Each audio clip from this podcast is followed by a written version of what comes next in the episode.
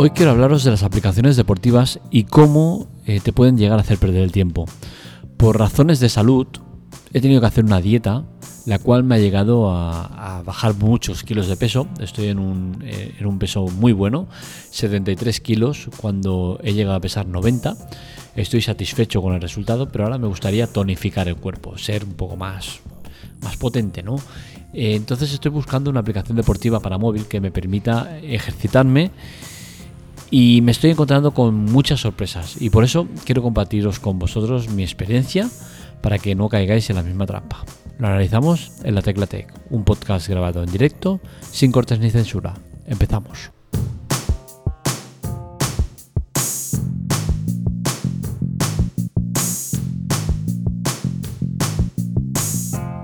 Es sorprendente la impunidad con la que los desarrolladores juegan con nosotros y es que con las aplicaciones deportivas nos encontramos con algo que, eh, pasa en muchos campos de, las aplicaciones y es que eh, los desarrolladores se aprovechan de unas leyes que les benefician en ciertos aspectos para manipularnos y llevarnos al terreno que les interesa. Creo que tanto Google Play como, como App Store, las dos tiendas de aplicaciones, deberían exigir ciertas cosas que no están exigiendo cuando están exigiendo otras muchas que están haciendo que los desarrolladores vayan muy quemados, sin embargo la parte que nos interesa a nosotros no está solucionada. Por ejemplo, el tema de saber cuando una aplicación es de pago o es gratuita. Con las aplicaciones deportivas ya os digo que la mayoría, por no decir prácticamente todas, son de pago. ¿Qué sucede?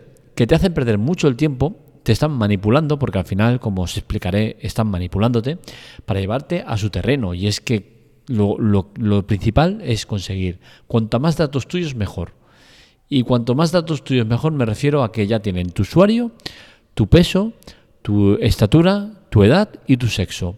Esos cinco datos los saben en casi cualquier aplicación deportiva que te pongas. ¿Y por qué lo saben? Porque cuando entras a una de ellas te hace eh, registrarte cuando no es necesario. Es decir, en muchas de estas aplicaciones te permite usar la aplicación sin registrarte. Sin embargo, ese eh, saltar el registro te lo ponen eh, con una letra muy parecida al fondo de pantalla, en una esquina muy pequeño para que no lo veas, con, en forma de cruz. Eh, muchas maneras hay, ¿no? Es una estrategia muy, muy ruin y muy cutre que muchos utilizan y que consiguen su objetivo, que es el que tú, antes de usar la aplicación, ya te hayas registrado. Creo que ambas tiendas deberían exigir a los desarrolladores el que tú puedas probar cualquier tipo de aplicación sin tener que registrarte.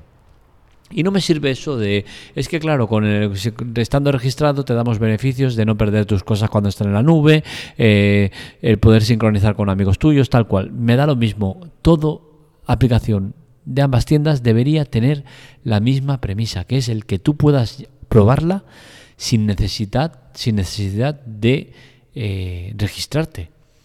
¿Por qué?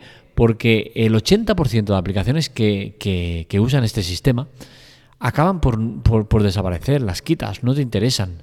Entonces, yo de aplicaciones deportivas he probado más de 10. Os puedo asegurar que todas están igual.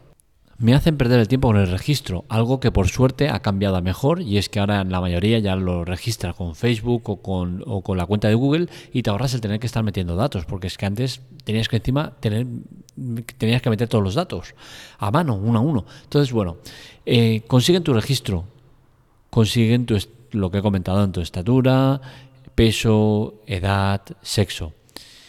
Y luego te hacen pagar. Te preparan una dieta, eh, una dieta, perdón, una, rutina de ejercicios, una tabla de ejercicios para que hagas, pero qué curioso, todos de pago oye, eh, es un sistema, una base de datos que tienen todo, todo más que medido, más que puesto y, yo que sé, podrían utilizar el sistema de publicidad en pantalla, emergente o cualquier cosa, ¿no? Que no el tema de, de, pagar una cuota semanal, que al loro, ¿eh? Semanal, otros son quincenales, otros son mensuales, pero hablamos de 7 euros, 10 euros, 15 euros. Dices, hostia, ¿qué pasa? Es, es, es desorbitado el precio que nos quieren hacer pagar creo que existen maneras más elegantes y más interesantes que no eh, la suscripción que seguramente el 95% de gente no te lo va a coger, ¿no? Pero bueno, ellos ya han conseguido esa parte de que les interesa, que son datos que luego pueden vender a terceros. El famoso RGPD, esto es un invento del TV, o sea, esto no sirve para nada, porque al final las empresas acaban haciendo con tus datos lo que les da la gana. Sí, oye, pero sí, como te pillen eh, 300.000 o 600.000 euros de multa que le puede caer, sí, sí, a ver si te pillan. Es que al final el RGPD no nos está protegiendo de nada. Estamos expuestos a las empresas a que hagan con nuestros datos lo que quieren. O sea, eh, ¿hasta qué punto los desarrolladores tienen derecho a, exigirnos todo este tipo de datos? estando registrados, porque claro, como ya te has registrado, ya te, ya te han pillado, ¿no? Esto es una vergüenza. Debería ser una sesión anónima, que te permitan usarla, que tienen que tener esos datos para, para programarte un tipo de específico de, faena. Es lógico, es asumible, pero ¿por qué tiene que ser todo registrado? Necesitamos probar las cosas, no es normal que, que nos se apreten de esta manera. Ahora, ¿qué pasa? Que seguramente de las 10 o 12 empresas, de 12, 10 o 12 aplicaciones que he probado de, ejercicios físicos, pues seguramente alguna de ellas, por estadística, seguro alguna venderá mis datos a, otras empresas que le pagarán dinero. O sea, el desarrollador va a conseguir la parte económica eh, que consiga mediante su aplicación y las suscripciones que tenga, más un tanto por ciento de empresas que van como locas por conseguir este tipo de datos. Y recordemos, estos datos no son poca cosa.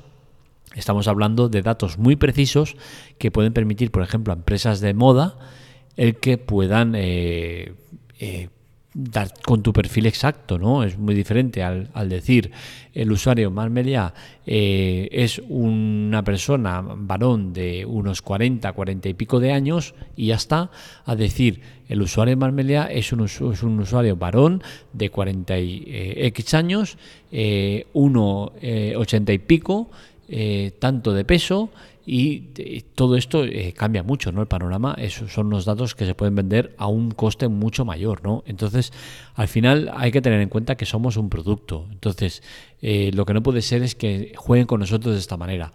hay muchas, muchas, muchos sectores de aplicaciones que hacen lo mismo, ¿vale? Pero yo me he centrado en este, en el deportivo, porque al menos quiero intentar que no caigáis en la misma trampa, ¿no? A ver, que yo lo he hecho en parte sabiendo a lo que me exponía y quería ver eh, realmente hasta dónde llegaban. He usado estrategias de rastreo que me permiten eh, controlar todo este tipo de cosas y, bueno, el, tema está en que yo eh, los he puesto a prueba al final, ¿vale? ¿Por qué? Porque quiero daros una opinión sobre lo, lo que hay, entonces, eh, yo recomiendo que, uséis la misma estrategia de rastreo. Os lo comenté hace unos días y es el que si tú usas una cuenta Gmail, cuando hagas el registro de este tipo de cosas, no hagas el registro con tu cuenta Gmail normal. Pon eh, la cuenta manual, que la tengas que introducir tú, y pones tu cuenta de Gmail que usas sin problema, pero detrás pones un más y el nombre de la aplicación. De esta manera, cuando eh, este tipo de empresas vendan tus datos a terceros, ese tercero no va a ser tan listo de, filtrar o lo que sea. Va a enviar eh, correos masivamente a todos aquellos usuarios que le hayan vendido los datos, ¿no? Con la cual cosa, a ti te va a llegar un, correo al tu usuario más la parte final. Todo lo que va después del más no existe para correo electrónico. Con la cual cosa, eh, a ti te va a salir filtrado quién ha sido la persona que te ha, vendido tus datos. Eso está muy bien, ¿no? Por ejemplo, imaginaros el tema de Facebook, ¿vale? Yo, mi cuenta de correo es marmelia.gmail.com. No es así, ¿eh? Pero bueno. Eh, pues en vez de poner eso para registrarme en Facebook, pongo marmelia más facebook.gmail.com. ¿Qué sucede con esto? Que lo que hay después del más, la aplicación de turno, la página de turno no lo va a contar como tal. Pero eh, en mi correo sí que van a poder enviarme correos a ese correo de Marmelea más Facebook. Con la cual cosa, si yo el día de mañana recibo eh, eh, felicitaciones, te ha tocado un iPhone, felicitaciones, te han tocado 100 euros de descuento en tal, no sé qué, miro el remite y veo que está remitido a otra persona, pero ¿a quién lo reenvían? A Marmelea más Facebook. Con la cual cosa ya sé que Facebook ha vendido mis datos a esta empresa para que eh, hagan lo que les haga los huevos, ¿no? Entonces, eh, ese es el tema, controlarlo. Con este pequeño truco es cierto que no conseguimos tampoco gran cosa, ¿no? Pero sí que conseguimos algo interesante, que es saber la empresa que ha vendido nuestros datos y por otro lado podemos filtrar el tema del spam mucho mejor. ¿Por qué? Porque eh, yo de todo esto puedo coger y decir ahora, pues mira, todo lo que llega a Marmelia más Facebook gmail.com no quiero recibirlo, o quiero que vaya directamente a la papelera, o quiero que vaya directamente a tal sitio, con la cual cosa al final nos ahorramos tiempo desde estar abriendo cosas que no sabemos de dónde han venido y de esta manera sabremos de dónde han venido. Es un truquillo que os recomiendo que hagáis, eh, es cierto que es difícil no hacerlo con todas las plataformas donde ya estás registrado y es difícil porque seguramente tus datos ya los han vendido muchas de ellas y es difícil que vayas a localizar eh, de dónde vienen o a dónde van, ¿no? Pero bueno, al menos sí que te pones un punto de partida, un punto en el mapa donde a partir de ahí todo lo que venga va a estar un poco más controlado. Es un tema que os recomiendo, que podéis hacer muy fácilmente y, que funciona. Eh, poco más que añadir el tema de las aplicaciones de, mantenimiento de ejercicio y tal. Eh, tengo que decir que han sido un fracaso absoluto. Eh, de todas las que he probado no me he quedado con más que una, que, de hecho no es ni siquiera una aplicación qué es lo que buscaba, pero bueno, es una aplicación que, está bien. Exactamente me queda con dos. Creo que probé unas 14 y me he quedado con dos, que son 7 eh, minutos. 7 eh, Minutes se llama la aplicación, el número 7, eh, número Minutes.